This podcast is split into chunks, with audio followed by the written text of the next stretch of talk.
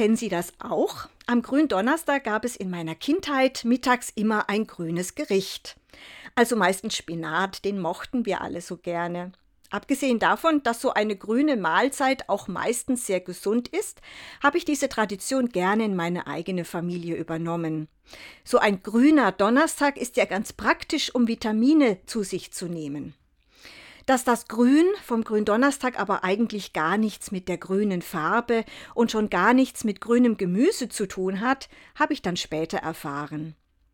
Dieses Grün kommt vielleicht vom althochdeutschen Grinan. Wir kennen noch das Wort greinen, also klagen, weinen oder wimmern. Das könnte dazu passen, dass Jesus nach dem letzten Abendmahl am Ölberg klagt und bittet, der Kelch möge an ihm vorübergehen.